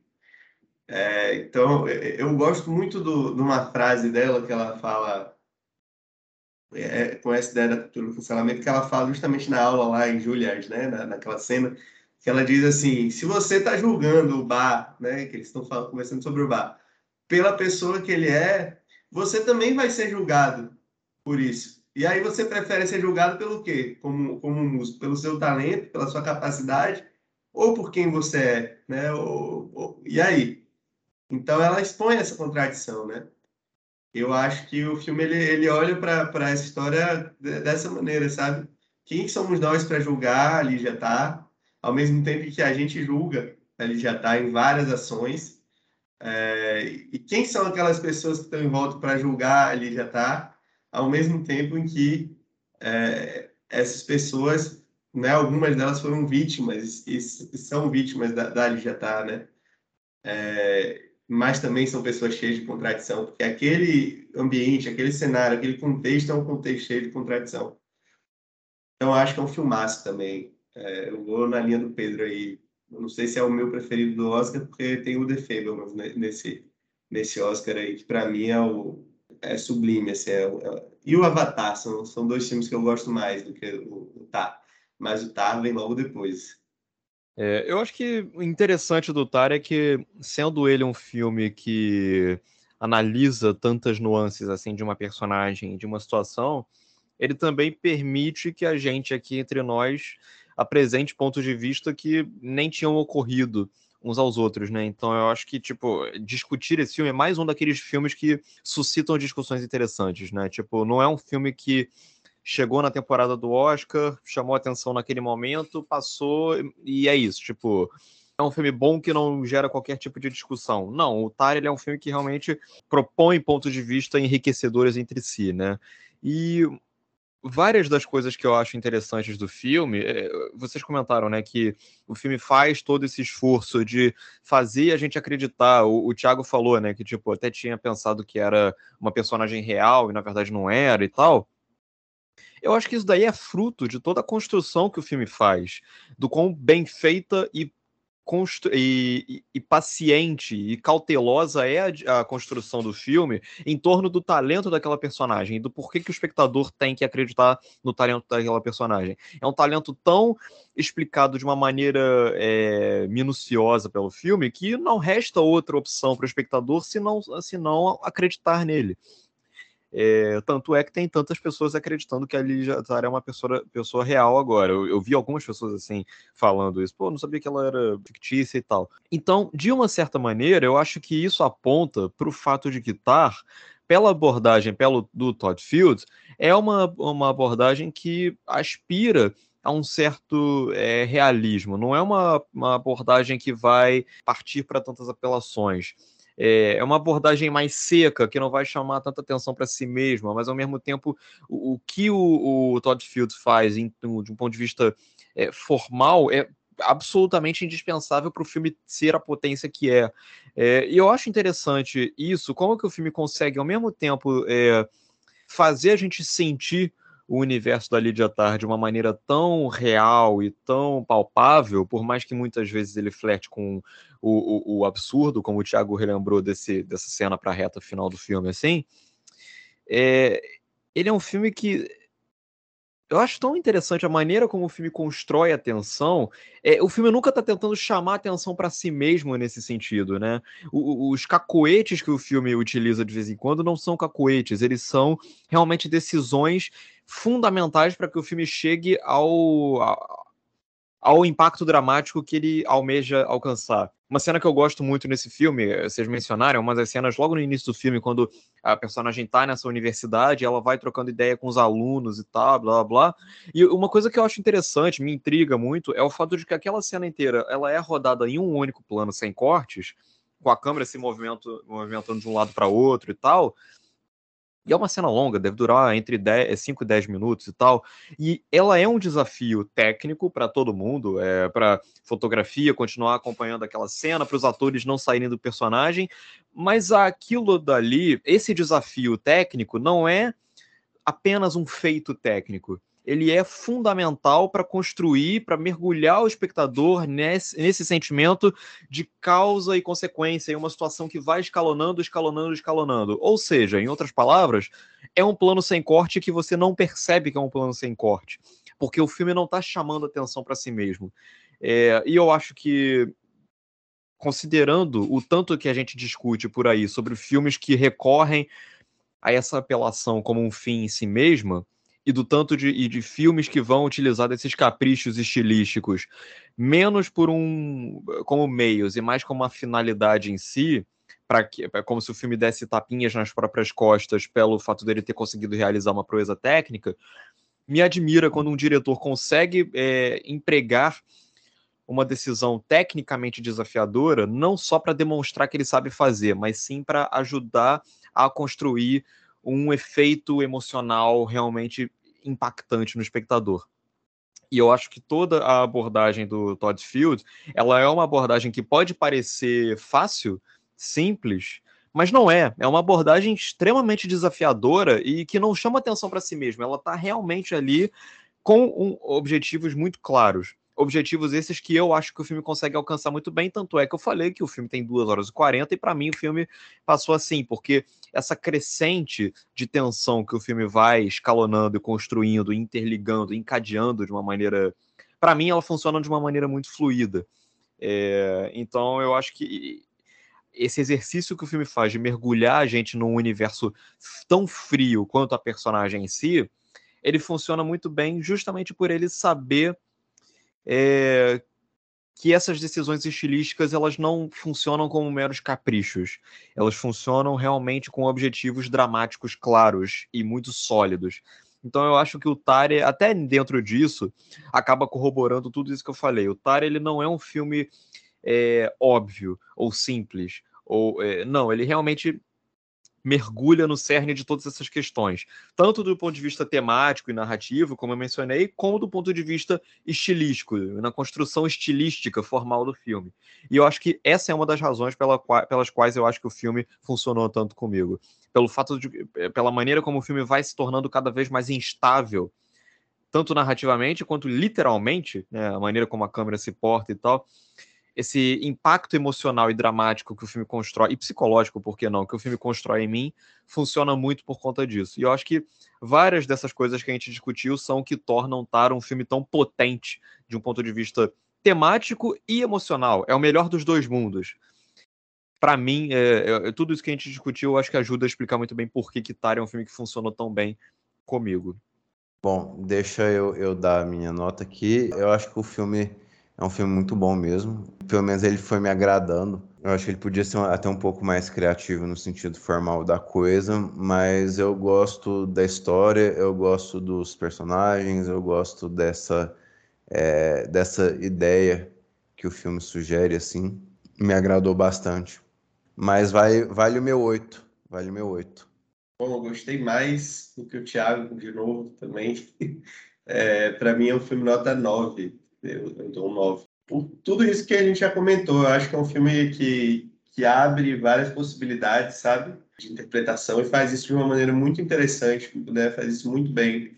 É um filme sutil, o Pedro descreveu muito bem isso, né? É um filme que, que, que é elegante, que o tempo todo não chama atenção para si, né? Mas ao mesmo tempo tem toda uma, uma construção, é, cada cena é construída de uma maneira muito interessante, normalmente, se você parar para olhar, né? Porque numa primeira assistida, talvez isso não seja tão perceptível assim, mas se você ver uma segunda vez, prestar atenção, como cada, cada plano é construído, você vai, vai ver assim, esse cuidado, essa elegância do, do Todd Field. E um elenco muito afinado, né? Assim, tá, muito, muito se fala da Kate Blanchett, mas a Nina Royce também é espetacular, que atriz ela é, né? Fez um retrato de uma jovem chamas, né? Enfim, é uma atriz excelente, tá no filme, mas o resto do elenco também, todo mundo muito, muito bem, muito dentro dessa perspectiva, né? De, de atuações que trabalham com esse realismo, mas ao mesmo tempo conseguem ter uma identidade assim muito, muito firme. Será uma pena se a Kate Blanchett não ganhar o Oscar por esse filme, né? Parece que não, infelizmente, pelos últimos acontecimentos, porque ela merecia demais, mas nota 9 para tá. Filmaço. Curioso, porque eu fiquei muito indeciso entre o 9 e o tão famigerado 10, cotação máxima, né? Porque ele foi um filme que realmente funcionou, eu diria que na sua totalidade comigo, né? Não sei se 9. Eu, não gosto de ficar pensando muito em nota quebrada, enfim. Mas é, eu acho que até para construir essa escalada bonitinha de Thiago Maia 8, Thiago Beranger 9, eu acho que eu vou dar o 10 só para poder fechar. E mesmo, além dessas razões estéticas, eu acho que é um filme que faz por merecer. Eu acho que, como o Thiago relembrou agora, ele é um filme que infelizmente não deve ter muita chance de ganhar. Melhor atriz já caiu e melhor filme, obviamente, todo mundo sabe que não, né? Mas é, eu acho que esse é um filme que tem a possibilidade de ser um filme que, que alguns anos as pessoas ainda vão lembrar mais, sabe? O filme que estava lá no Oscar 2023 de uma maneira um pouco mais discreta e que, surpreendentemente, os outros filmes que estavam lá de uma maneira um pouco mais explícita se apagaram, se dissiparam com alguns anos, entre eles aquele que provavelmente vai ganhar mas justamente o filme que estava lá mais escondidinho foi o que mais se sustentou e tal, porque eu acho que ele é um filme que funciona muito bem. Fui ver com uma amiga minha que não é cinéfila, inclusive, e ela amou o filme também. É, e que é, força da natureza que é a Kate Blanchett nesse filme, né? Porque assim, a gente sabe muito bem do, do alcance que a Kate Blanchett tem como atriz, isso não é nenhuma surpresa. Então, para a gente chegar nesse filme e ainda assim ficar impactado e surpreso com o que, que ela conquistou, é porque realmente é um negócio fora de série. Gosto muito da Michelle Yu também, mas se eu, se eu fosse votante da academia, certamente Kate Blanchett estaria sem nem pensar duas vezes. E, e, e, ela também está dentro dessa, dessa, desse papel fundamental de fazer a gente acreditar na Lydia Tarr nas suas mínimas nuances. As gaguejadas dela, as mudanças de ideia que ela fala durante uma entrevista, tudo isso você percebe que você não sente que é uma atriz atuando, mas sim que é uma, um indivíduo, um ser humano real sendo entrevistado. E eu acho que esse é mais um dos componentes centrais lá no coração do filme, que ajudam a gente a acreditar na, Liv na Lydia Tarr como uma personagem real, que faz tantas pessoas saírem do cinema acreditando que aquela personagem existe de verdade. Por esse alcance generalizado que o filme tem, eu acho que ele faz por merecer uma nota 10. Posso diminuir para 9?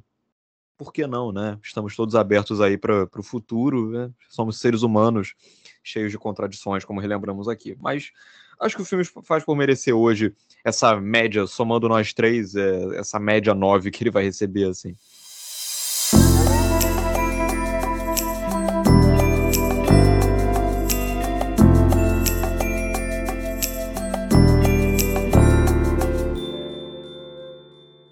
É, a minha recomendação hoje vai ser roubada de uma indicação que o nosso amigo Wallace Andrioli postou hoje no Twitter. É, todos vocês já devem estar familiarizados com ele. Ele postou lá e eu vou roubar para mim hoje porque eu achei uma recomendação espetacular para mim mesmo. Tipo, é, a gente estava aqui falando sobre artistas geniais, artistas grandiosos, artistas que fizeram a diferença. O, Glauber Rocha, eu acho que todos nós aqui podemos concordar que, assim, não é que ele seja um dos maiores gênios do cinema brasileiro. Ele é um, do cinema, um dos maiores gênios do cinema, ponto. Né? É um cara cuja obra é imensurável. A riqueza da obra dele é, é impossível de estimar.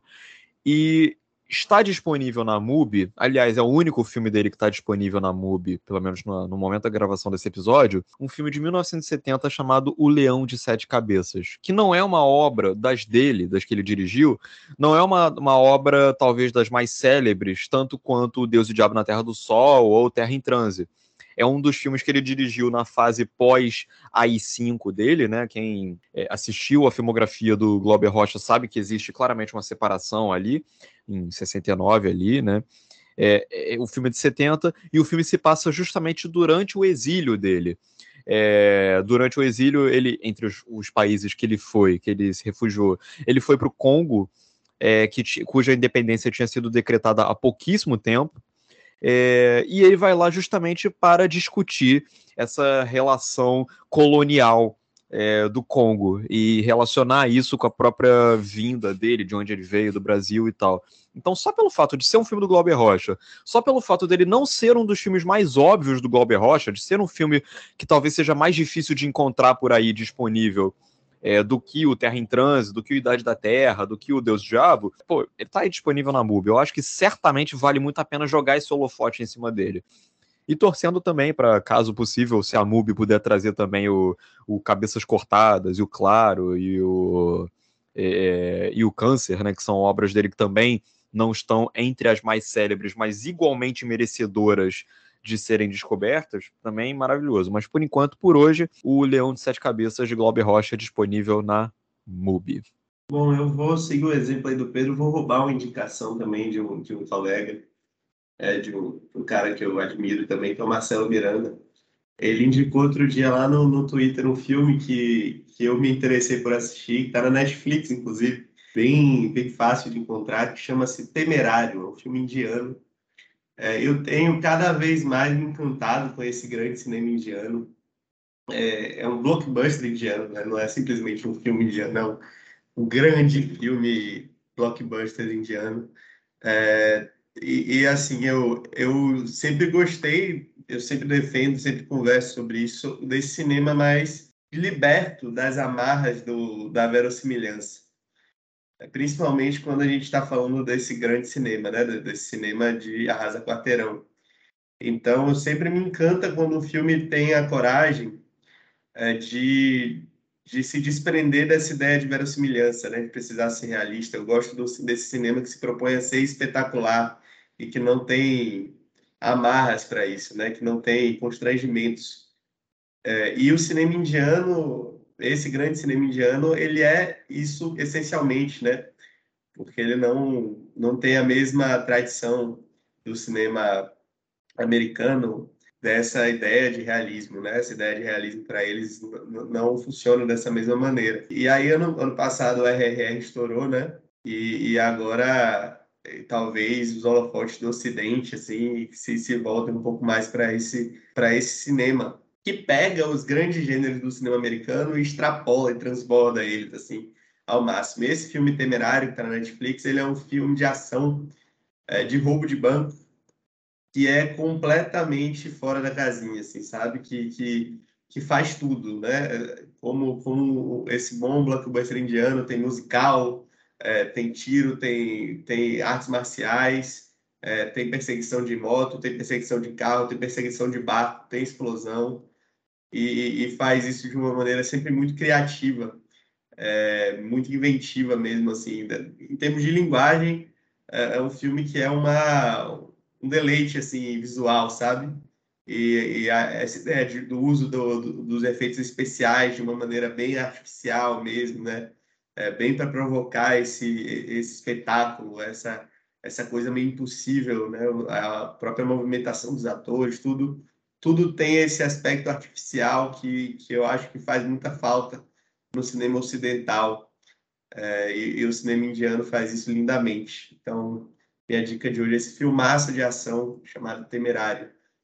Gostei demais dele. É isso, vou deixar os ouvintes com as indicações de vocês dois. Né? Eu tenho visto algumas coisas, mas é, eu acho que nada de, digno de nota aqui na nossa sessão final. Mas obrigado, Pedro, obrigado, Thiago, né, pela participação. Acho que são dois filmes que não tinha como, o debate seria amplo por natureza, seria extenso por natureza. Eu acho que fizemos jus a, a esses dois filmes falando de todos os aspectos deles, né?